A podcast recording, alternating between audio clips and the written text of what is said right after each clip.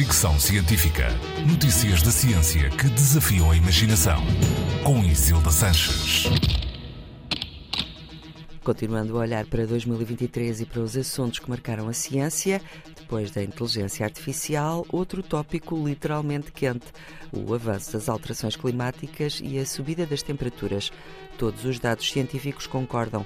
2023 foi o ano mais quente de sempre, ficando quase um grau acima dos valores de 2016 que até aqui estava no topo dos recordes de temperatura, e 1,4 graus acima dos níveis pré-industriais, o que coloca em risco os objetivos do Acordo de Paris, celebrado há oito anos.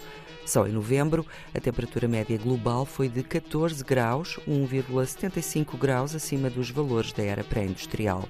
A Organização Meteorológica Mundial lembra, aliás, que os últimos nove anos foram os mais quentes desde que há registros e advertiu para o facto do fenómeno climático El Ninho, provoca o aquecimento do Oceano Pacífico, poder aumentar ainda mais as temperaturas no próximo ano.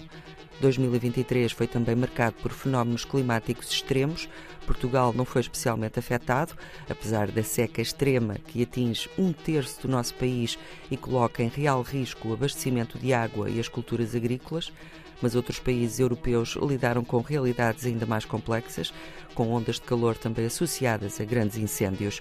Na Itália, os termómetros ultrapassaram os 47 graus. Na Grécia, registaram-se grandes incêndios que obrigaram à evacuação de 20 mil pessoas.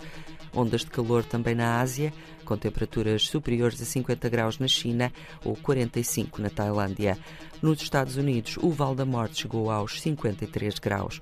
No Canadá, os incêndios provocados pelas altas temperaturas consumiram 18 milhões de hectares de terra e emitiram 473 megatoneladas de dióxido de carbono.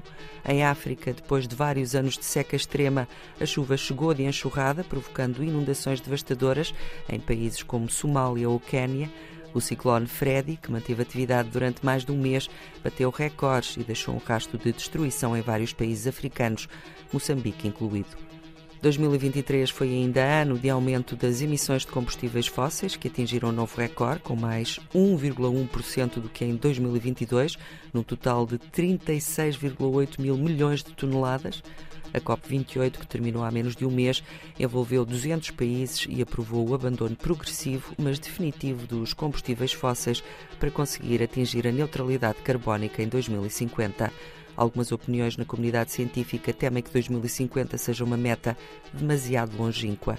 Cruzando os dois tópicos escolhidos como dominando 2023 no Fricção Científica, a esperança é que a inteligência artificial ajude a alcançar os objetivos com o mínimo de danos.